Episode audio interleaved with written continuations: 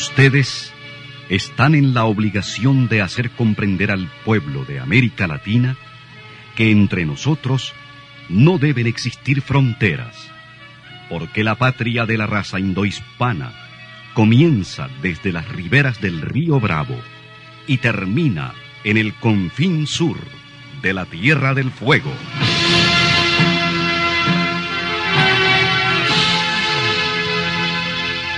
Sin fronteras. Un recorrido por los campos sin límites de la información, la música, la cultura, la economía y el deporte.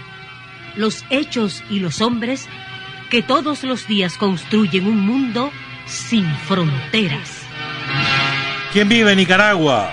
Gente que no vende patria. Buenos días, bienvenidos a Sin Fronteras. Hoy es miércoles 3 de marzo de 2021 con Luis Enrique Guerrero y con Carlos José Hurtado cuando son las 6 de la mañana con 30 minutos. Sin Fronteras, la revista con William Griggs Vivado. Sintonícenos en Radio La Primerísima 91.7 y 105.3 FM. En la web www.radiolaprimerísima.com en Bluefields, Radio Única, 105.5 FM, Radio Bluefield Stereo, 96.5 FM, Radio Caribe en Bilwi, 100.9 FM, Radio Qué Buena en San Isidro Matagalpa, 104.5 FM, y en Bonanza, Radio Estéreo Bonanza, 99.7 FM.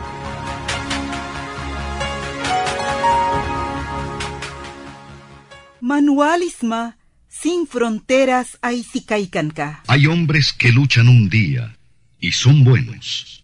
Hay hombres que luchan un año y son mejores. Pero hay hombres que luchan toda la vida. Esos son los imprescindibles. 6 de la mañana con 35 minutos. Ayer estuvo de cumpleaños, ya llegando a los 60, la compañera Mirna Díaz Romero. Felicidades ya para la jubilación, qué barbaridad, cómo va a ser el tiempo. Y mañana está de cumpleaños Eddie José Narváez Aguirre. Está cumpliendo dos años, creo, Eddie, ¿no? Dos años son, Eddie. Mentira, son cuatro. Felicidades a Eddie de parte de su mamá, Arlene Aguirre, de parte de su papá, Eddie Narváez, y de su abuelita, Juanita Ruiz. Felicidades. Saludos también a Teresa Mejía, una abogada que trabaja en el Departamento de Asociaciones del Ministerio de Gobernación y es fiel oyente de Sin Frontera. Muchas gracias, Teresa. Ayer falleció eh, Roger Efraín Cabezas Elizondo. El papá había fallecido hace seis meses. A ver, Carlos. Eh, había fallecido hace a ver, a finales de octubre murió el comandante Roger Cabeza. Y el lunes, perdón, no fue ayer que falleció Roger Jr., el lunes le dio un infarto, bum. Yo recuerdo a, Roger acompañando a su papa cuando iba al estadio. hombre alto, muy sano se le veía y bum, un infarto fulminante compañero fundador de la Dirección Quinta del Ministerio del Interior en los años 80, que jugó un papel decisivo para impedir la victoria militar de Estados Unidos en Nicaragua. Saludamos a sus hijas, a su familia, a sus sobrinos o sobrinas del compañero Roger Efraín Cabeza Elizondo. Bueno, ayer empezó la vacunación bombazo, ¿no? Porque hay mucha gente que le está esperando, ¿no? Quieren ya dejar de usar las mascarillas. Eh, sobre todo quieren estar sanos, y andar con miedo en la calle. Aunque nosotros somos el país menos, como te dijera yo, más tranquilo en todo esto de la pandemia. Este es el país más tranquilo, por lo menos en América y cuidado, uno de los más tranquilos a nivel mundial porque el gobierno ha sabido enfrentar la, la pandemia. Hemos tenido éxito notable, tanto para contagiados como para, o, tanto en los índices de contagiados como en el índice de mortalidad, es de los más bajos de América. Ha sido extraordinaria la labor de los trabajadores de la salud, del Ministerio de la Salud, del gobierno de Nicaragua en, el enfrentamiento a la pandemia. Y ahí están los resultados, pues. Y sobre todo, yo creo que lo que más se agradece es la tranquilidad, ¿no? Que se respira. Claro, la gente toma precauciones, todo el mundo toma precauciones, la distancia, el gel, la lavarse, lavarse las manos, pero nada que ver con, con otros países, con esos países que viven confinados, la economía paralizada y el miedo, aquel miedo. Han incrementado a niveles exponenciales los suicidios, la, la golpiza de los maridos a sus esposas o de los novios a sus novias, el maltrato a los hijos, los divorcios se han disparado también, porque como bien confinados, es que es muy difícil la convivencia durante tantos meses juntos en un espacio tan reducido como son esos apartamentos en los cuales vive la mayor parte de la gente en los países desarrollados. Pero es importante que tengamos en cuenta, a ver, para vacunarse, ¿qué es lo que hay que hacer? Pregunten en el centro de salud, eso es lo más conveniente. No han venido las vacunas para todos, ni van a venir para todos. lo máximo que vamos a tener es para uno, aproximadamente el 60% de la población entre este año y el próximo año. ¿verdad? Pero sí van a, van, va a haber cobertura para todos los mayores de 18 años, eso seguro.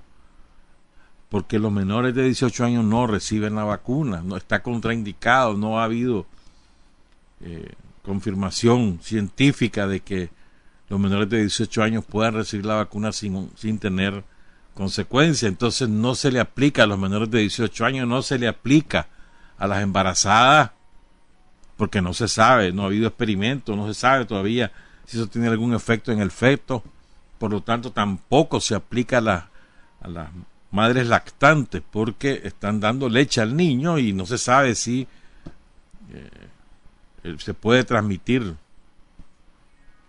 alguna enfermedad por la vía de la leche materna, entonces tampoco se le aplica a las madres lactantes. Esto es muy importante para que entendamos, pues, entonces, los priorizados son los, los pacientes con enfermedades como el lúpulo, el cáncer, la insuficiencia renal crónica, entre otras. Pues. Esos son los priorizados y van a ir al suave porque, repito, no es que vinieron todas, van a seguir viniendo. Entre abril y mayo vienen las del mecanismo COVAX, un poco más de 400 mil. Después van a venir la Sputnik, porque todavía solo vino una pequeña muestra, hasta AstraZeneca una pequeña muestra, van a seguir viniendo, ¿verdad? Pero es muy importante, primero sepamos quiénes van a vacunarse de primero, de manera prioritaria. Segundo, quiénes no deben vacunarse, los que no deben vacunarse, y las razones por las cuales eso es así. Y tercero, tener el contacto con el centro de salud respectivo para saber si vos estás, si tenés la posibilidad, sobre todo los enfermos crónicos deben acudir a su centro de salud y, y por lo menos apuntarse ¿no? en la lista.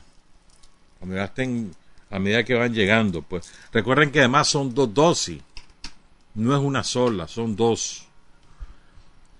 La primera te inmuniza más o menos al 60% y con la segunda, que es a los 21 días, que es el refuerzo, queda inmunizado en más de un 90%, es decir, tenés una gran posibilidad de, no contraer el virus gracias a esa vacuna. No hay eficacia del 100% en ninguna de las vacunas. Esperemos la cubana, ¿verdad? Yo, tengo esperanza que la cubana va a ser la mejor, pero le falta todavía la cubana. Hay cuatro en proceso. Una de las que está más avanzada ya la están produciendo en masa quizás a mediados de año ya se pueda saber y, y, pues se pueda adquirir también. Muy importante que tomemos en cuenta estas cosas, más por la vía del ALBA hay un acuerdo entre los países del ALBA que nos va a permitir acceder a las vacunas cubanas con mayor rapidez. A propósito del ALBA, nuestro amigo y compañero Gustavo Robreño, desde La Habana, Cuba, nos habla precisamente de la Alianza Bolivariana de nuestra América, ALBA. Buenos días, amigos de Nicaragua. Desde La Habana, Cuba, les habla Gustavo Robreño para el programa Sin Fronteras de Radio La Primerísima. El vigésimo primer Consejo Político de la Alianza Bolivariana para los Pueblos de Nuestra América, Tratado de Comercio de los Pueblos, recién celebrado de forma virtual a partir de su secretaría en Caracas, hoy desempeñada por el boliviano Sacha Lorenti, confirmó que esa organización multilateral no solo se mantiene, sino también se desarrolla con nuevo impulso como una fuerza real y activa en la región. Concebida por Hugo Chávez y Fidel Castro y apoyada por otros importantes y valiosos líderes latinoamericanos y caribeños, como Evo Morales, Daniel Ortega, Rafael Correa y varios primeros ministros de naciones del Caribe insular, como San Vicente y las Granadinas, Dominica, Antigua y Barbuda, Granada y Saint Kitts Nevis, la ALBA TCP inauguró en el continente un nuevo tipo de relación basada en principios insoslayables de solidaridad y complementariedad, integración, ayuda mutua y cooperación, con el más estricto respeto a la soberanía y la igualdad jurídica de sus Estados miembros. Se aprecia fácilmente que sus propósitos y su actuación difieren radicalmente de la desprestigiada y traicionada Organización de Estados Americanos, OEA, hoy conducida al abismo por Luis Almagro, a quien los propios Estados Unidos estarán buscando un relevo oportuno para salvarla antes de que la OEA fallezca de muerte natural como consecuencia de sus fechorías, sumisiones y engaños. Pero por supuesto no es misión de la Alianza Bolivariana competir con la OEA, aunque inevitablemente los pueblos de América hacen comparaciones y llegan a la conclusión de que mientras la ALBA TCP defiende la independencia y la dignidad, desarrollando con eficacia la colaboración desinteresada y el respeto entre todos, el engendro caricaturesco de Almagro y Trump se hunde en medio del mayor descrédito, el intervencionismo y la desvergüenza. Tal como se evidenció en esta reunión del Consejo Político, la devastadora pandemia de la COVID-19 resultó ocasión desventurada pero propicia para poner en acción una vez más los objetivos y mecanismos solidarios dentro de la ALBA TCP, donde los miembros con mayores posibilidades comprometieron su apoyo y ayuda a los más débiles y necesitados para salir de la difícil coyuntura en un espíritu de verdadera hermandad, sin condiciones ni afán de lucro. El régimen de Trump fracasó bochornosamente en sus miserables intentos por destruir a la Alianza Bolivariana, aunque se empeñó en ella mediante múltiples intrigas y algunas traiciones. La alianza, sin embargo, resistió siguió adelante y continúa impulsando proyectos decisivos como el Banco del Alba y Petrocaribe, con la participación de todos sus Estados miembros. Como curiosidad geográfica, pero no menos importante, subrayemos que la ALBA TCP tiene presencia en todas las subregiones del continente, en el Caribe insular, en Centroamérica y Sudamérica. Es, sin dudas, una fuerza real y activa en pleno desarrollo. Y hasta el próximo comentario. Me despido desde La Habana, Cuba, para el programa Sin Fronteras de Radio La Primerísima. Buenos días. Buenos días, Gustavo. Seis de la mañana con cuarenta y siete minutos. Qué cosa más espantosa eso que pasó ayer en Bolivia con ese grupo de muchachos. No sé si han visto ustedes esos videos, son estremecedores convocan a una asamblea, se suponía que era para un sector de la Facultad de Economía, pero llegaron de todas las facultades, saturaron el pasillo, se empujaban unos a otros, había un pleito ahí entre una muchacha y alguien más que se estaban gritando y ahí cede la barandilla y caen de cabeza. Cayeron, a ver, doce. Ya murieron siete. Murieron tres instantáneamente y cuatro han muerto en el transcurso de las horas ya en el hospital. Chavalito, 20, 21 años, los mayores son de 23 años. Pero quedan todavía cinco en cuidados intensivos. Cayeron de cabeza. ¿No, no has visto eso? La puchica. Ya están están en la universidad, pues, y van a una asamblea. Va, pues, no tenían que estar, dale bien, no importa, pues el chaval va, me interesa porque es un tema, van a correr a fulano, vamos a ayudar a los muchachos que corran a fulano, un tal Murillo querían correr. Y ¿qué ocurrió? Que la baranda estaba solo pegada con masilla, ¿viste? Ah, es una barbaridad y además ni, ni siquiera hay pilares ahí, una baranda hay una inseguridad total. ocurrió en la Universidad del Alto, la ciudad del Alto que queda contigua a La Paz, Bolivia, la segunda ciudad más poblada de Bolivia. Muy triste, sí. Y ver, ver esos videos te, estruja, pues. Pero sí, hay que ponerle mente a la seguridad en las universidades. Este que estaba echándole un ojo, creo que conviene que volvamos sobre el tema del Salvador, por muchas razones.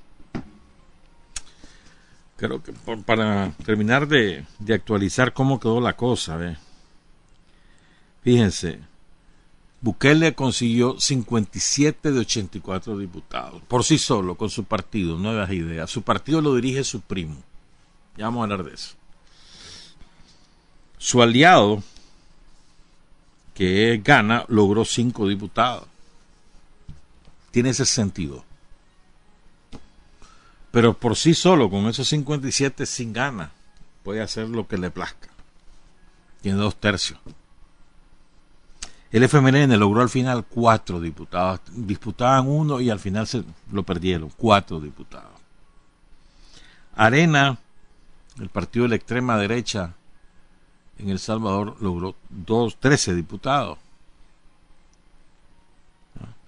Fíjense, en el Parlamento Centroamericano el FMLN solo logró un diputado. En las, en las cabeceras departamentales, las 14 cabeceras departamentales, todas las ganó Bukele, todas. En tres de, de los casos, en alianza con Gana, en todo lo demás por sí sola. En total, Ah, eh, Bukele logra 145 alcaldías, el FMLN 31. Son 200, 262 creo que son en total. O sea, un, un resultado devastador para el FMLN, devastador. Además, las alcaldías que logró conquistar son de muy poca población y de muy poco tamaño geográfico. de, poca, de poco impacto político. ¿Por qué creo que es importante que volvamos sobre esto? Miren, es que es, interesante, hombre. En esos cánones de la democracia burguesa, te hablan de las reglas del juego, que deben ser transparentes, que deben ser limpias, que el Poder Ejecutivo no puede involucrarse en las elecciones y todas esas cosas, ¿no? Aquí no pasó nada de eso y no y, nadie dice nada, pues, o sea, alguna crítica y en El Salvador, barbaridad, Bukele este se metió a hacer campaña aprovechando los recursos de, del gobierno y eso es una competencia leal. Sí, pues se quejaron en El Salvador, pero hasta ahí llegó, se quejaron. Pero que alguien haya dicho que eso es indebido, que esas elecciones son inválidas porque, porque Bukele se, se inmiscuyó, porque violó la ley, porque la violó una y otra vez, ¿verdad? No pasa nada. Ahora todo el mundo aplaude y felicita a Bukele. Utilizó todo el poder, que él administra en función de garantizar su victoria. Dundo no tiene nada. Le metió dinero además. Se gastó 15 millones de dólares. ¿De dónde lo sacó Bukele? ¿De dónde? De los, recursos del Estado. ¿Dónde más? 15 millones de dólares costó la campaña. El que más gastó después del fue Arena, que ese sí se sabe dónde salen los reales, de los grandes empresarios salvadoreños. Gastó un millón. El FML gastó como 30 mil, 40 mil dólares y no tienen reales. Ah, es decir, ¿quién, y fíjate bien, un primo, él dirige el partido, un hermano dirige no sé qué cosa, una pariente, el nepotismo total. Ahí no pasa nada, sí, está bien. O sea, una doble moral salvaje, pues. Bukele ahora está fortalecido y, entonces es el millennial y entonces los aplauden porque mira, pues, cómo logró que no sé cuánto. Sí, pero o sea, utilizó todo el poder en su, a su disposición para garantizarse mayoría legislativa y poder gobernar los, los, tres años que le quedan con tranquilidad. No puede, no puede reformar la constitución para la reelección porque para eso tendría que ratificarse en segunda en segunda ronda legislativa y solo va a tener tiempo para una, entonces no va a poder reelegirse. Pues vas a ver, va a torcerlo. Y no van a decir nada, acuérdense de mí. Entonces ahora va a tener todo el poder, Corte Suprema, eh, Tribunal Electoral, Fiscalía de la República, todo, todo, Procuraría de Derechos Humanos, todo el poder lo va a tener. Completito. Entonces va a quedar sin excusas para poder sacar resultados en beneficio de la gente. Yo le decía el otro día, algo tiene que estar haciendo bien Bukele, y lo sostengo, porque si no, ¿cómo explicas que, que te haya tenido una victoria tan arrasadora, tan avasallante? Él, fíjense, él, pasó cuestionando en su campaña electoral los acuerdos que había establecido eh, por debajo de la mesa los gobiernos del FMLN con las pandillas. Incluso eso empezó antes, con el gobierno de Arena. Y él lo hizo otro tanto. las pandillas son sus grandes aliados en el territorio. Las maras, que son especialmente crueles, son sus aliados pero descendió significativamente el número de homicidios. es un, resultado concreto. ¿Cómo lo hizo? ¿Cómo no lo hizo? El hecho es que descendió la cantidad de gente que ha muerto. eso, ¿cómo, ¿Cómo no vas a, ponerte contento porque hay menos gente muerta? El precio que están pagando va a ser visto a mediano plazo. De hecho, ya Bukele, ¿cómo se le quitan las excusas? Llegó un acuerdo con el Fondo Monetario por, un préstamo eh, de más de mil millones de dólares. ¿Qué es lo que va a ocurrir ahora? Que le digo al Fondo Monetario, para que me pagues, recordemos que en El Salvador no hay moneda propia, es el dólar, para que me pagues, le vas a subir al IVA. Le van a subir tres puntos al IVA. Y ahí va a comenzar el ayayay de la gente. Y la gente va a empezar a, a que le caiga el 20, pues. Pero van a tener que pasar un trago amargo. Son tres años lo que tienen enfrente. Ojalá que Bukele no, no haga lo que uno sospecha que va a hacer, ¿verdad? Ah, ojalá, pero para mí la expresión, siempre, siempre lo dije, pues, antes de, las elecciones donde él gana, es la ficha de los gringos. No es arena, es Bukele. Es la nueva manera de, de los gringos de ir estableciendo gobierno. ¿verdad? Y, el tiempo ha dado la razón, pues, pero a lo mejor, ¿verdad? Le da un, soplo de, de decencia, cosa que dudo, pues.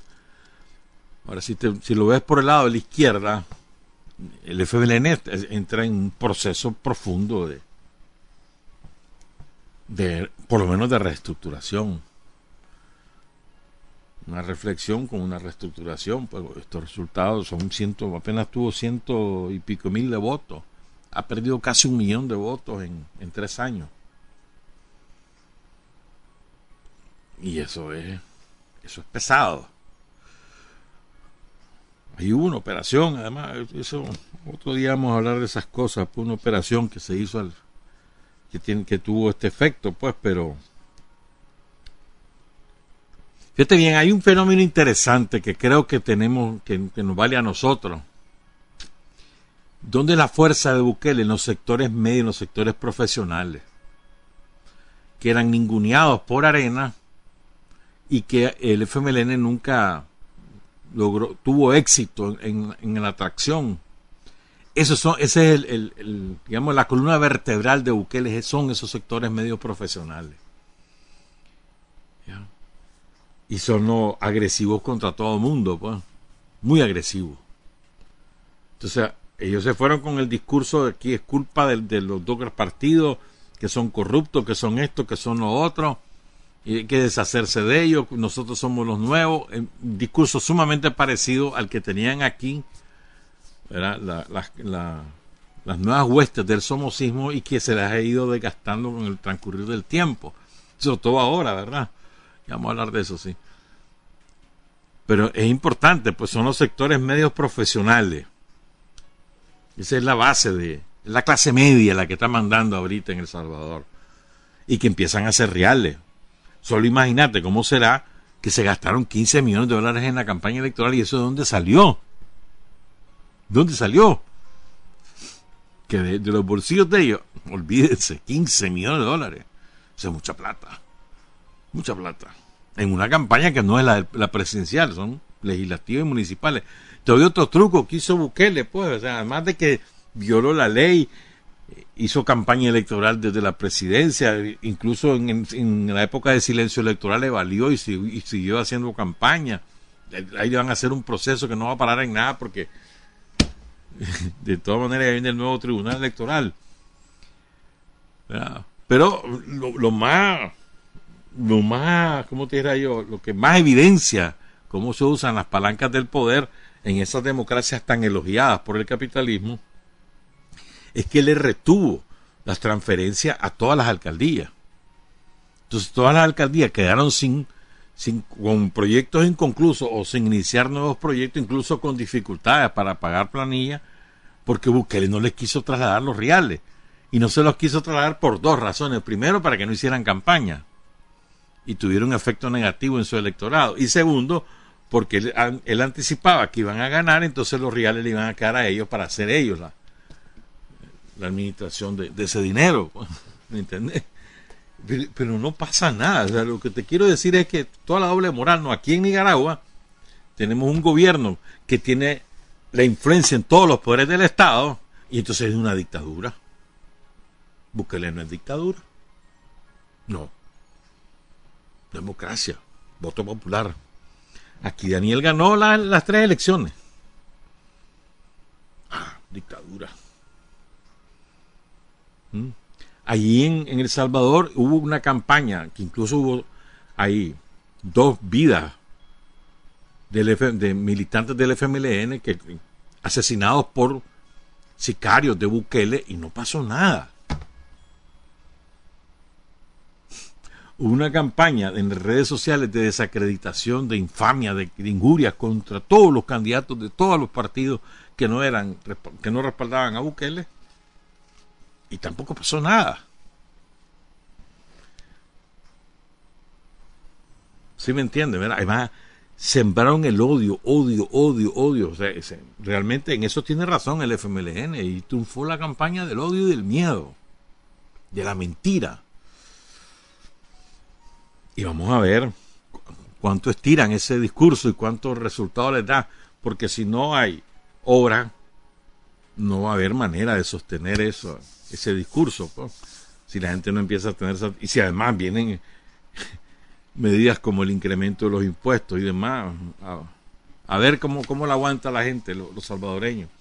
Me decía una amiga, porque hemos estado conversando con varios compañeros del FMLN, y entonces me decía una de ellas, me mencionaba lo siguiente, mira, me dice, que el problema es que aquí a la gente aquí le encanta los hombres fuertes que mandan, que toman decisiones, no importa que roben, o sea, lo mismo que había aquí, te acuerdas con Alemán, muy parecido el fenómeno.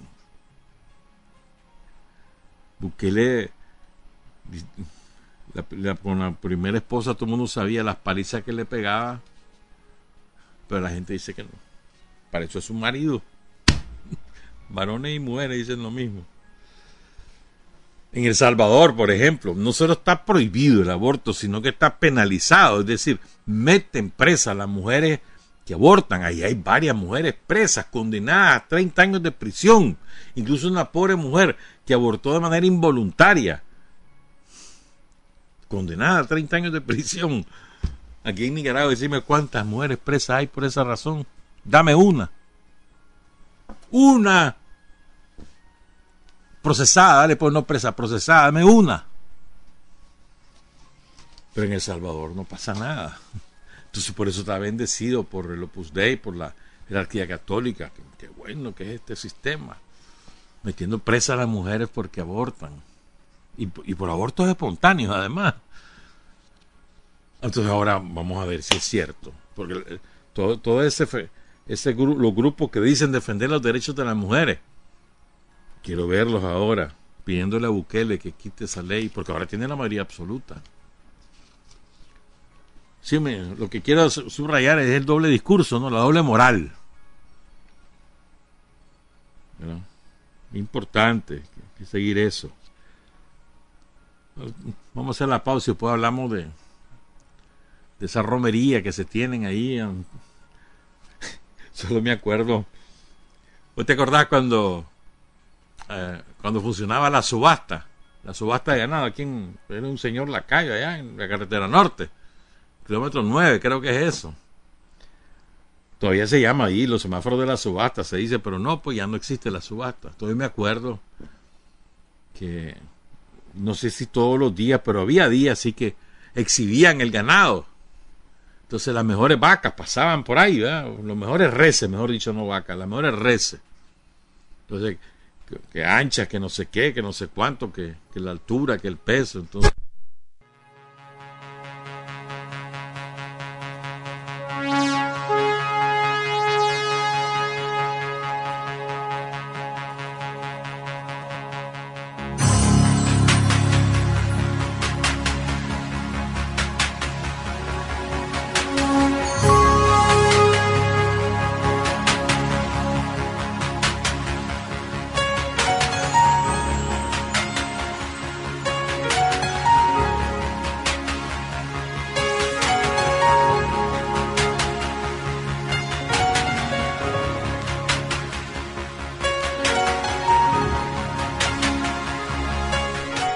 volvieron los. ¿Cómo se llama? Los bajones. Que sacan del aire la radio. Encendete el aire aquí, Luis. Y. Hacía rato que no ocurría, ¿verdad? Pero bueno, un bajón de luz que ha significado la interrupción de, de la señal y por eso salimos del aire. Y este, les decía lo de la, lo de las reces, ahí en la subasta. ¿Se acuerdan de eso? Entonces llegaba alguien que sabía de... Porque era para la matanza generalmente, ¿no? Entonces llegaba los que sabían de eso, acompañado siempre, y tenía los reales, lógicamente, acompañado de alguien que, que tenía mayores conocimientos, ¿no? Que el, que el dueño de los reales. Entonces ya apostaban, subastaban, dame esa, dame esa vaca. Así están estos a ver cuál vaca escogen los gringos. Entonces están desfilando a las vacas.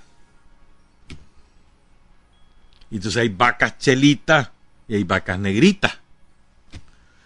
Hay vacas que son de pedigrí y hay vacas que son chapioyas. Entonces están viendo a ver que a quién desfila una vaca, ayer desfiló otra vaca, entonces están viendo a ver. Los gringos son los que van a tomar las decisiones, entonces las exhiben, pues. Ustedes tienen ahí su tribunal de gringos a ver a quién van a escoger. De eso hablamos al regreso, son las siete con ocho. Para decir la verdad hay cinco dificultades. Tener el coraje para comunicarla, la inteligencia para reconocerla, el arte para convertirla en arma, la capacidad para seleccionar a aquellos en cuyas manos será útil y la habilidad para propagarla. Mundi Winsdi para Praidi Titanra, sin fronteras programica back William Grisby Vado Mai Aisisa. Está usted sintonizando Sin Fronteras. Son las 7 de la mañana con 12 minutos. Entonces, en el desfile de las vacas que hemos asistido en las últimas semanas, ¿no? Ya se, se adivinaba hacía rato que, que determinadas vacas querían ser candidatos presidenciales, ¿no? Eh, pero ayer sorprendieron a, todos, ¿no? divertidísimo estuvo ese show. Llega una vaca de Alcurnia a presentar disque un libro. Y tiene ahí enfrente en el público a, a otras dos de las vacas que supuestamente también quieren ser. Entonces llegaron a aplaudirlo. y qué divertido, ¿verdad? Ah, pero a las vacas chapio ya no las invitan. Entonces, es divertido, ¿no? Porque, o sea, ellos creían de que escupían en rueda. Estaban de igual igual con, con las vacas de Alcurnia. No, las vacas de Alcurnia dicen, no, aquí nosotros somos los escogidos porque tenemos abolengo, tenemos clase, tenemos estudio y tenemos reales. Y entonces le han golpeado la mesa y, y lo han puesto en su lugar. Y entonces, pero es divertido también porque agarran las mañas, los chapiollos agarran las mañas de los diabolengos. Todo el otro día uno, de sus sicarios le pregunta, mira, y vos tal cosa, vos no, serías candidato número dos. Y entonces aquí se puso furioso y lo trató como, como, como basura pues, al periodista. Y no, pasa nada, no dicen nada los, sicarios. Y eso que fue la vaca chapioya el que se lo dijo. Pues. ¿Te imaginas? los de Alcurnia. Ah, entonces, eh, es divertido. Ayer me está me estaba enterando cómo funcionan todos estos todos estos sicarios del, que trabajan en la comunicación de la contrarrevolución. entonces, miren, miren qué divertido. Salen diciendo, creo que fue el lunes, el lunes fue el primero de marzo, sí, el lunes. Entonces, fulanito de tal gana premio para tal cosa y fulanito gana premio para tal otra y que no sé cuánto era y entonces los premios los otorga un organismo que ya no existe pues. Y no existe porque no quisieron declarar lo que son agentes extranjeros entonces desaparecieron.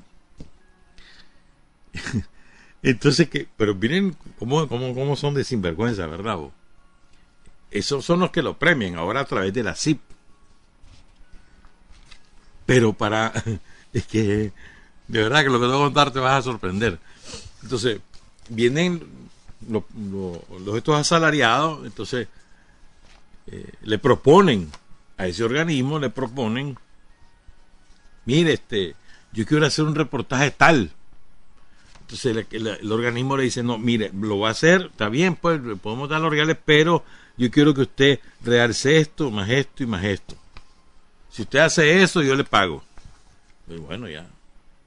¿De acuerdo? Entonces el sicario ya presenta el nuevo, el nuevo proyecto, que ya le dan los reales una parte y después ya escribe, toma su fotito o su video o lo que sea y entonces ya lo manda. Ya, le autorizan publicarlo, ya lo publica y después le dan un premio. entonces el mismo que le pagó le da un premio. De verdad, así es. Así funciona. Le presentan el proyecto. Quiero escribir sobre esto. Sí, pero lo vas a hacer sobre este enfoque. Y eh, lo autorizan, le dan los reales para que lo escriba o para que a un reportaje televisivo, lo que sea, y después lo premian, le dicen premio a la excelencia y no de cuánto, pero si ellos lo pagaron. ah, así funcionan. Entonces aquí tenemos de todo, mano. Esto es un verdadero fauno lo que hay en Nicaragua. Qué barbaridad, mano. Así que vamos a seguir asistiendo al desfile de la vaca. Vamos a ver qué vaca escogen los gringos. Pero tengan la seguridad La vaca que van a escoger los gringos no va a ser vaca chapioya, toda huesuda, negrita, no, no, no. tengan la seguridad. Los gringos van a escoger vaca de alcurnia, con buen peso, con abulengos, que muestre la raza, o sea, que le saquen la muestra de sangre ahí, qué raza es, si la Horste, qué sé yo, pues, que demuestre la raza, que viene de ahí. por ahí viene la cosa. Y los chapios se van a quedar oliendo el dedo, tal vez le, dicen, ahí tenés una curul si querés. y se van a arrancar la vestidura, que, por la unidad, que no, ahí vas a ver. lo que viene es un show, prepárense para el show y diviértanse. Hay que divertirse también. Son las 7 con 18 minutos. Voy a cambiar totalmente de tema. Yo tenía. Ahí tenemos una cosa, pero vamos a dejar para el viernes, a ver si da tiempo. Porque queremos hablar de un aspecto de Sandino que poco hemos, hemos nosotros, en general, poco hemos nosotros subrayado, enfatizado, estudiado, difundido Solo de pasadita, siempre de pasadita. Miren, Sandino era tan, o sea, como te dijera yo, tenía tanta eh, seguridad sobre sí mismo que no le permitió a nadie, y voy a decir a qué me refiero con nadie, a nadie le permitió que le condicionara ayuda,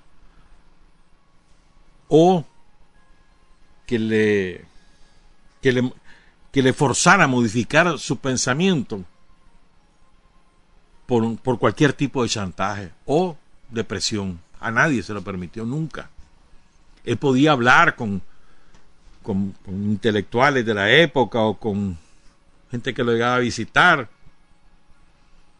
Podía intercambiar criterios, podía escuchar críticas o, sugerencias, pero no le permitía a nadie que usara mecanismos de fuerza para imponer, imponerle algún criterio. Y eso ocurría con los yanquis y con cualquiera, como ocurrió en esto que te quiero relatar con un poco más de, más de detalle. Y yo creo que esto es muy importante. Sea, en Nicaragua nosotros podemos tener relaciones con todo el mundo, con todo el mundo. Pero a nadie le podemos permitir que nos quieran imponer una manera de pensar o, un, o una decisión política o un alineamiento político. A nadie y a, nadie es a nadie, hermano. O sea,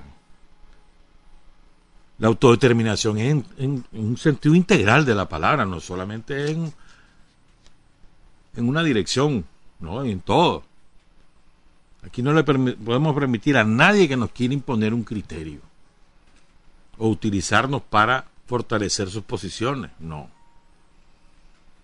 Es lo que le conviene al país, lo que le conviene al pueblo de Nicaragua, eso es lo que se asume como política o como posición política.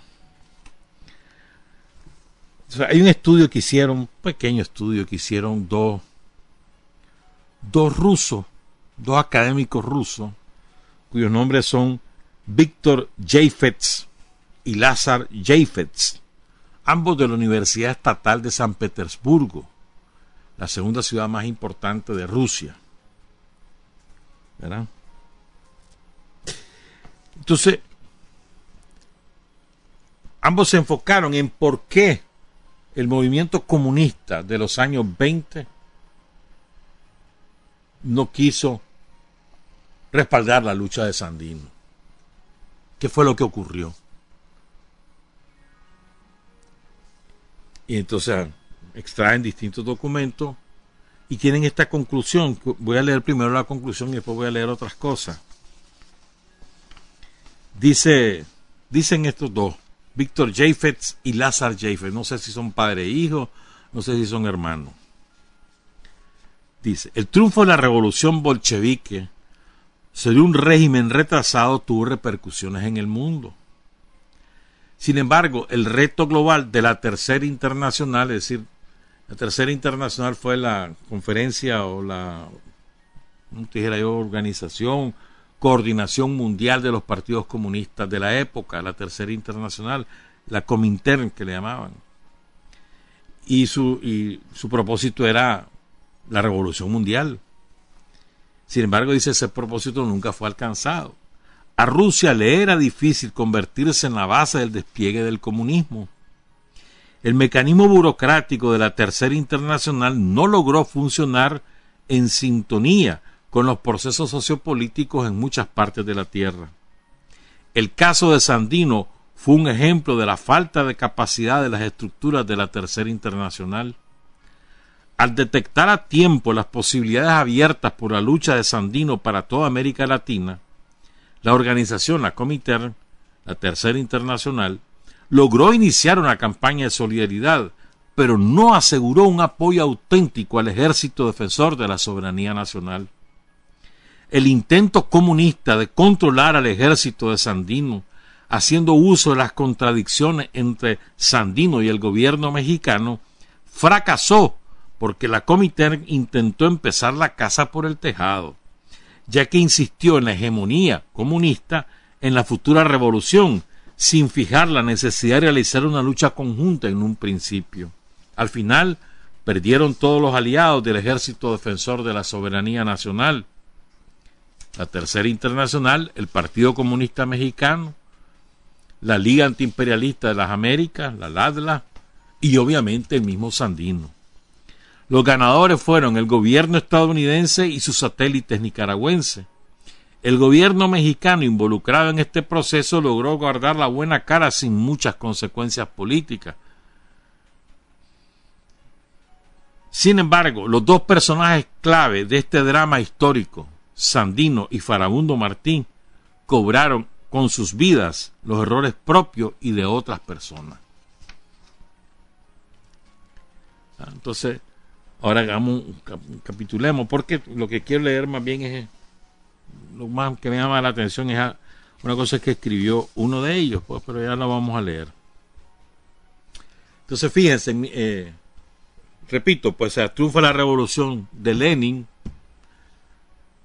muere Lenin en el 24 y hay un esfuerzo del partido bolchevique de organizar la revolución mundial, pues como una manera también de defenderse, pero no tenían ni los recursos ni la potencia suficientemente desarrollada en aquella época como para poder impulsar la revolución mundial. Pero bueno, había organizaciones comunistas, comunistas en, en aquellos años no había penetrado tanta la propaganda yanqui la propaganda imperialista de poner al comunismo como lo peor. En aquella época comunismo todavía era una buena palabra, como debe ser. Entonces, bueno, habían partido organizaciones comunistas, sobre todo en Europa, en Estados Unidos va a ser muy fuerte, en México, en Brasil, en Venezuela, entre los países de mayor relevancia de la época, pues, donde había fortaleza de estas organizaciones que nacieron al compás también de eh, las organizaciones sindicales. En la medida que se organizaban los trabajadores, también eso derivaba en organizaciones comunistas, que eran el brazo político de los trabajadores. Entonces, bueno, más o menos en, ese contexto es que se funda la red latinoamericana antiimperialista, o la red de las Américas, pues la, la LADLA. Se funda en 1925 impulsada, auspiciada por el Partido Comunista de México, que en aquella época tenía mucha fuerza. Esta, en el seno de esta red es que surge el Comité Manos Fuera de Nicaragua para respaldar la lucha de Sandino y se funda el 19 de enero de 1928. O sea, Sandino ya tiene siete meses, ocho meses de estar en, en la lucha contra los yanquis, se funda esta organización para respaldar la lucha de Sandino contra la intervención militar de los yanquis. El principal impulsor eh, era un sindicalista alemán llamado Fritz Bach, Frederick Bach, Federico Bach, que eh, residía en México como representante del Socorro Rojo Internacional, pero era de origen alemán. Entonces fundan Hermanos Fuera de Nicaragua para respaldar a Sandino. Ahí, eh, parte de ese comité, estaba un peruano que se llamaba Jacobo Hurwitz, como secretario general. Habían dos mexicanos del Partido Comunista, Luis Monzón y Rafael Ramos, y un venezolano que se llamaba Carlos León, presidente del Partido Revolucionario Venezolano. En aquel momento Venezuela tenía la dictadura de Gómez. Entonces, decía Fritz Patch que lo urgente era atraer a personas conocidas con buenos enlaces bajo la bandera del comité para asegurar que el comité funcionara. Entonces, este, entonces así se funda, pues. Entonces la idea era difusión, apoyo a Sandino. Pero se suponía que no solamente iban a recoger reales y medicinas, sino que también iban a organizar una legión latinoamericana. Lo que hablaba tanto Gabriela Mistral, que echaba en cara de que mucha palabra pero nada de acción. Bueno, se suponía que iban a organizar un apoyo militar con hombres y armas a Sandino. ¿Verdad? ¿Cómo llega, cómo se contacta con Sandino? Bueno, porque esto, la lucha de Sandino no es que se da a conocer por el propio Sandino, sino que se difunde por, sobre todo por la prensa yanqui que se ocupa de Nicaragua, porque hay una participación de los marinos yanquis aquí, se difunde esa noticia, se funde este, este movimiento, pero no, no hay un contacto previo con Sandino, sino que primero se funda y después buscan el contacto con Sandino y lo hacen a través de un periodista norteamericano, Carlton Bills, que es el primero que entrevista a Sandino en las montañas. Y, mandan a un delegado del comité, que fue Gustavo Machado, que era el principal dirigente comunista de Venezuela, lo mandan a las montañas de Nicaragua que se entreviste con Sandino. Sandino, muy agradecido, entusiasmado, designa a Machado como su representante. Y Machado se compromete a mandar de todo, a mandar armas, no sé qué y no sé cuánto. Pero cuando Machado regresa a Venezuela, se olvida de Sandino y se dedica a la lucha del pueblo venezolano contra la dictadura de Gómez. Y se quedó en nada aquel respaldo. ¿Mm? Dice, Sandino quiso aprovechar las posibilidades del Comité Mano Fuera de Nicaragua para realizar la inserción internacional de su movimiento y por eso nombra a Machado como representante, su representante en México. Pero Machado se quedó en Venezuela. ¿Mm? Y Machado le promete armas a Sandino. Recuerden que Sandino, ¿dónde conseguía las armas? De los gringos, hermano. Y ahí se sacaban las armas. Sin embargo, dice este estudio, los lentos resultados de las actividades de Machado decepcionaron al general. El, general Sandino no tardó en reprocharse el hecho de que no se informara a tiempo acerca del desarrollo de las campañas de solidaridad. No le decían nada. Pero era puro bla, bla, bla. Recuerden, entonces en Venezuela hasta una dictadura horrible que fue la de Juan Vicente Gómez. Esa dictadura fue más de como 30 años, duró ahí hizo barbaridades ese hombre militar. Sandino, pese a eso, pese a que Machado no le da bola, él sigue confiando en el, comité. Y ya entonces cambia la representación de Machado como su representante y se la da al comité, mano fuera de Nicaragua, representante en América Latina. Pero lo mismo. ¿Qué fue lo que ocurrió?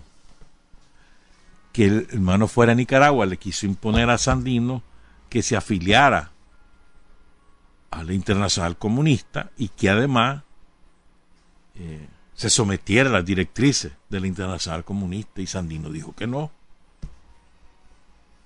Para eso es que mandan a Farabundo Martín. Y se conoce muy bien la desaveniencia entre ambos. No se pelearon en el sentido personal, sino que que no, se pusieron de acuerdo y Faramundo se va para El Salvador. ¿Mm? Pero el fondo del asunto es que Sandino no quiso someterse.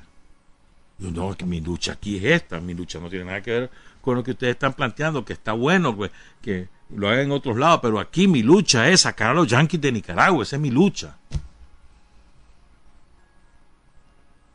Sí, también coincido que hay que mejorar las condiciones de los pobres, hay que enseñarle a elegir a la gente y todo, pero en este momento mi lucha es sacar a los gringos de Nicaragua y lo que yo quiero es que me ayuden a sacar a los gringos de Nicaragua. Entonces, la comité decidió que no, que no, pues. La tercera internacional, dicen estos dos rusos, demandaba que sus socios no solo participaran en una lucha común, sino que también obedecieran al control comunista y en fin de cuentas aceptaran la ideología marxista a los fines comunistas. ¿Estamos claros? En el caso de Sandino, los afiliados a la Tercera Internacional esperaban que el general de hombres libres empezara a identificarse plenamente con la Tercera Internacional y no entendían para nada lo efímero de tales apuestas. Intentó formar una legión latinoamericana compuesta de latinos unidos por la sangre, el idioma y la raza. El mexicano Andrés García Salgado, el peruano Esteban Pabletich, el salvadoreño Agustín Farabundo Martí, el venezolano Carlos Aponte y otros voluntarios se inscribieron en las filas del ejército defensor de la soberanía nacional, pero la legión nunca llegó a ser numerosa. Y al revés, fuera de Farabundo Martí, todos los demás se sumaron a Sandino sin pretender imponer las ideas comunistas. Fuera de Farabundo, todos los demás entendieron por qué Sandino tenía esas prioridades y se sumaron. ¿Mm? La propaganda fue muy exitosa, etcétera. Pues, pero ahora vamos con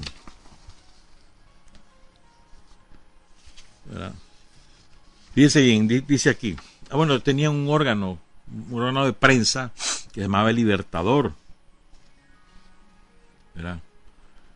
Los primeros ingresos inspiraron muchas esperanzas, pero al mismo tiempo llevaron un grave error, la decisión de cambiar el formato de la revista con el objetivo de convertirla en un organismo de prensa obrera. Sin embargo, Libertador ya había ganado prestigio entre los obreros no tuvo gran acogida ya que en su mayoría eran analfabetos y no contaban con dinero para comprarlo.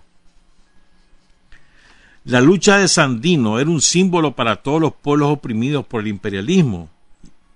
Y, el comité Mano Fuera de Nicaragua planteó que en la Liga Mundial contra el imperialismo debería tomar decisiones serias.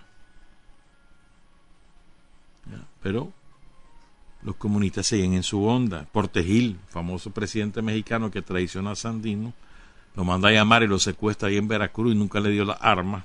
Y había el pleito esto con los comunistas, porque los comunistas mexicanos querían que Sandino se subordinara a la Comité. Y Portegil nunca resolvió. Hay que recordar esas cosas.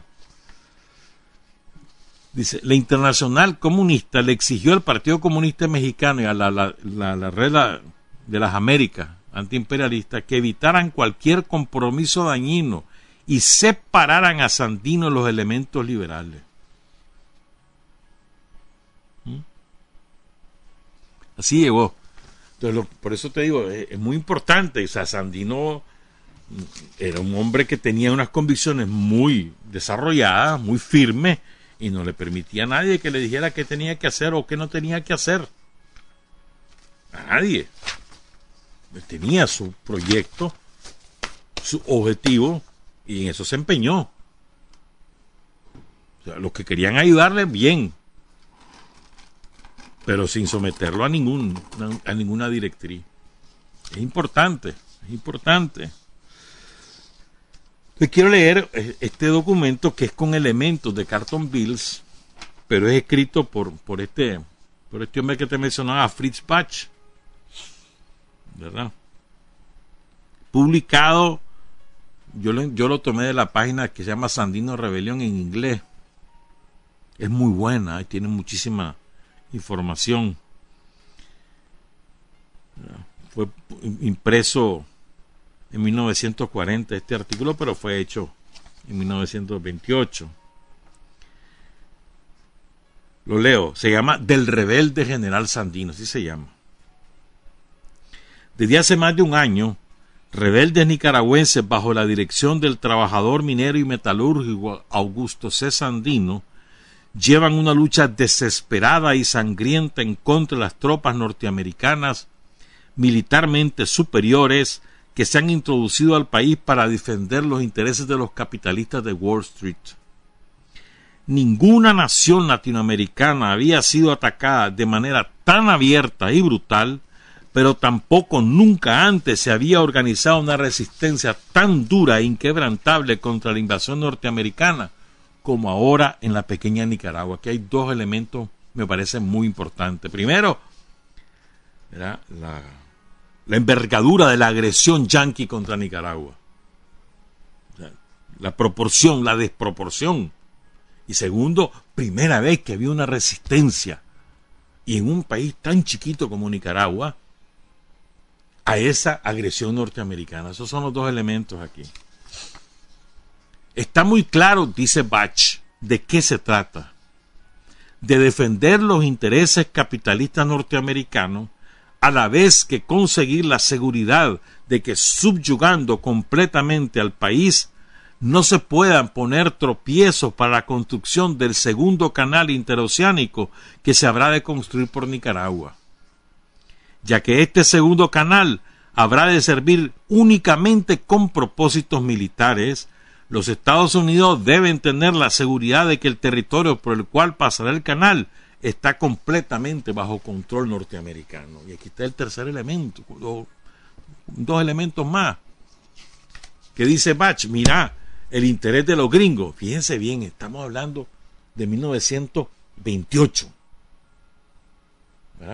Y en ese momento había claridad de qué es lo que perseguían los gringos aquí. O sea, lo que querían era colonizar Nicaragua, someterlo totalmente y construir un canal que iba a tener propósitos exclusivamente militares. O sea, no iba a ser competencia en ese sentido con el canal de Panamá, que también era gringo, sino que lo que querían era un canal que, se, que le sirviera para, para la navegación de su flota naval. Entonces, por eso necesitaban sacar a Sandino, matar a Sandino, ocupar el país. Lo que pasa es que con el tiempo eso no lo pudieron realizar, pero ese era su propósito, dice Bach, ¿verdad? Así como Panamá continúa, se convirtió abiertamente en una colonia norteamericana, así debe suceder con Nicaragua. Y como el pueblo nicaragüense aprecia más su libertad que la bendición cultural de un canal, se habrá de enviar a Nicaragua un barco tras el otro que con cañones imponga la diplomacia norteamericana del dólar. El pueblo de Nicaragua aprecia más su libertad que la bendición cultural de un canal. De acuerdo con los informes oficiales de Washington, dice Bach, hasta el momento se encuentran 3.000 soldados norteamericanos en Nicaragua, país que apenas tiene una población de medio millón de almas, medio millón de nicaragüenses había en la época, de los cuales por lo menos 400 mil eran menores de 15 años. si aquí la, las familias eran numerosísimas, 8 o 10 hijos, 100 mil, 150 mil adultos habría. Y me mandaron a 3 mil gringos, a 3 mil marinos yanquis aquí, desproporcionado totalmente. ¿verdad? A pesar de la superioridad en número y a pesar de que las tropas norteamericanas están equipadas con lo mejor, hasta el día de hoy no han logrado dominar a los rebeldes, quienes, a pesar de su más que modesto armamento, han logrado infringir los más severos daños a las tropas norteamericanas. Y ahora viene una cosa que a mí me parece muy importante. Dice Bach, los principales aliados de Sandino son la población nicaragüense que ve en Sandino a su verdadero libertador, el inquebrantable entusiasmo de sus gentes que saben por qué están luchando, y las impenetrables montañas en las que las tropas norteamericanas no logran ubicarse. por, por un lado dice el respaldo del pueblo, el entusiasmo de sus soldados y las montañas. Son las tres grandes, perdón, defensas de Sandino o, aliados, le llama él, de Sandino. Pero desde, y aquí viene una, un aspecto que también es una denuncia. Recuerden, estamos hablando de 1928. Esto se publica en una revista comunista, pero se difunde por Europa y también en Estados Unidos. Desde el momento en que los norteamericanos han empezado a utilizar aviones para peinar la región y bombardear las ciudades, lo cual ha cobrado miles de víctimas desarmadas, especialmente mujeres y niños, las tropas de Sandino se han formado en pequeños grupos armados que de repente aparecen saliendo de las montañas y asaltan a las tropas norteamericanas. Y cuando las tropas norteamericanas quieren dar la voz de alarma, ya las tropas de Asandino se han retirado de nuevo. O sea, la guerra de guerrilla, que era una gran novedad en la época. Bueno, realmente esta modalidad de, guerra de guerrilla también fue utilizada por en el sur de Italia, por ejemplo, en algunas, en el sur de, de España en los años, en el siglo XIX, pues pero ya como un desarrollo, con un movimiento político y con, un desarrollo militar, es la primera vez es Sandino y por eso es que el, impacto tan enorme que causa las tácticas de Sandino en, en Vietnam o en China, para citar dos ejemplos, pues, que son muchos más. La resistencia de Sandino en contra de una superpotencia de tal magnitud ha tenido como consecuencia que en otros países latinoamericanos, especialmente en aquellos países más reprimidos que abierta o casi abiertamente se han convertido en colonias norteamericanas, una nueva disposición de lucha y una nueva esperanza llena de los corazones. ¿Qué tan grande es esta simpatía activa? Queda demostrada con el gran éxito que ha tenido el movimiento Manos Fuera de Nicaragua formada por iniciativa de la Liga Antiimperialista y de la Ayuda Internacional de los Trabajadores, sección México, por él mismo. Pues. Y esto es que el movimiento apenas se encuentra en su fase inicial. El Frente Unitario ha lanzado como primera consigna la recolección de dinero para el equipo sanitario de las tropas de Sandino. Y ya solo en México se han colectado más de 10.000 marcos, marcos que era la moneda alemana en la época.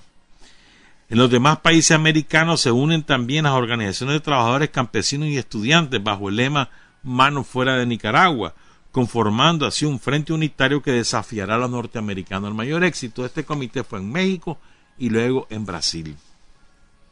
El continente latinoamericano ha sido encendido con la chispa de Sandino y dentro de poco tiempo arderá con, con brillantes llamas en contra del imperialismo del dólar también es necesario que los trabajadores europeos aprendan a entender esta lucha, ya que los enemigos de los trabajadores y campesinos latinoamericanos son los mismos que oprimen y explotan al proletariado europeo. Y firma Fritz Patch. ¿Por qué eso no logró consumarse? Es decir, ¿por qué la ayuda al final se fue, ¿cómo te dijera yo?, disolviendo o evaporando porque Sandino no se sometió a su dictado. O sea, por ejemplo, cuando Sandino se va para México y que lo secuestran ahí en Veracruz, lo secuestran en términos prácticos, pues, y lo mantienen recluido, ni siquiera daban reales en la casa de un amigo, después ese amigo le pagó un hotel. Terrible fue eso, no, no lo recibió por Tejil, le había prometido cielo y tierra y no, no le dio nada y los comunistas mexicanos diciéndole, mira, tenés que someterte, este es el plan, venir, tenés que decir que sos parte de nosotros. Y Sandino, no, espérate, eso no es así. Y se regresa, se regresa calladito además. Y no se somete. Ni a, los, ni a ni tampoco a, a los comunistas mexicanos. O sea, porque, repito, pues él tiene clara su película mi primer objetivo es sacar a los yanquis de aquí, recuperar la patria, la soberanía nacional. Y en medio aquí están un montón de traidores. Esos no son, no son patriotas, esos no son, esos son vendepates, esos son patricidas, le decía cada rato Sandino. Entonces va, va adquiriendo la conciencia de clase también. Y luego dice, hombre, aquí tenemos un montón de gente empobrecida. Aquí lo que tenemos que desarrollar es las cooperativas su pensamiento político también va evolucionando, pero nunca ceja en que su principal objetivo es recuperar la soberanía en Nicaragua o conquistarla, porque ni siquiera se tenía. Y para eso era imprescindible la expulsión de los yanquis. Y no permite que nadie le quiera someter a otro tipo de pensamiento, porque tiene claro cuál es su objetivo. Es muy importante, creo yo, asumir esta lección. O sea, es una lección de dignidad que sobrepasa la, la, esencia antiimperialista, va más allá. sí, estamos contra los yanquis, vamos a sacar a los yanquis de aquí, muerte al imperialismo, pero espérate, a mi manera. Ayúdame, sí, pero no me digas qué, es lo que tengo que hacer, ni cómo lo tengo que hacer. Si querés ayudarme, eso es incondicional. No me, no me, no me metas condiciones. Ah, no, que mira, que... entonces no, pues. Y tuvo, mira qué clase de dignidad, mano. En la perra calle, dice, no, pues, ni modo, váyanse, pues. Pero no, no me someto. Yo voy como sobre este, esta es mi jugada, este es mi objetivo. Y el tiempo le dio la razón. Logró la victoria militar. Y tanto que los yanquis dijeron, hay que matarlo a este, pues. Más todos los terratenientes de, de abolengo de este país las vacas de raza de la época, que también no, querían vivo a Sandino. Mal ejemplo. Este, y es un peligro, que la pobretería lo anda siguiendo, espérate, no, hombre. Somoza, las vacas de abolengo y, los yanquis, vámonos, matemos. Pero Sandino tuvo la razón, el tiempo se lo dio. Se la dio, perdón. Él tenía su objetivo sacar a los gringos y lo cumple. Y después va con el objetivo de la paz, con dignidad. Y lo matan, lo asesinan. Son, de Sandino vos aprendés y aprendés y aprendés y aprendés. Hay distintas facetas que uno tiene que ir escudriñando. El mejor escudriñador de Sandino fue Carlos Fonseca, porque él extrajo hasta la última gota, hermano. Pero hay que seguirlo estudiando para seguir aprendiendo y seguir ese ejemplo. Trabajar, avanzar, combatir, vencer, patria y libertad.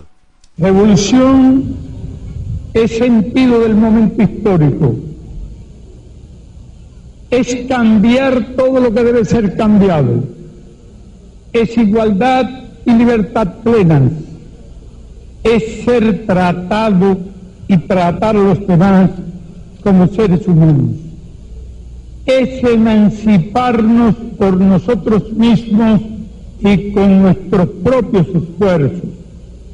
Es desafiar poderosas fuerzas dominantes dentro y fuera del ámbito social y nacional. Es defender valores en los que se cree, al precio de cualquier sacrificio. Es modestia, desinterés, altruismo, solidaridad y heroísmo. Es no mentir jamás ni violar principios éticos.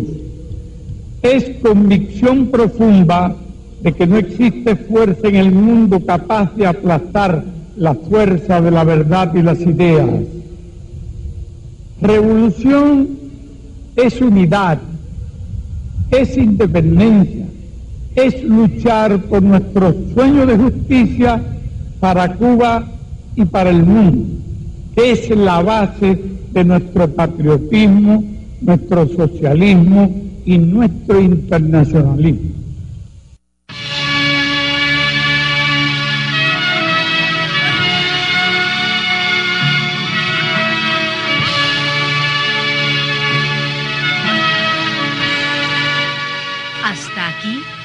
Usted y nosotros hemos recorrido el mundo sin fronteras. Los hechos que los hombres producen transformando su realidad desde aquí, Nicaragua, tierra de libertad.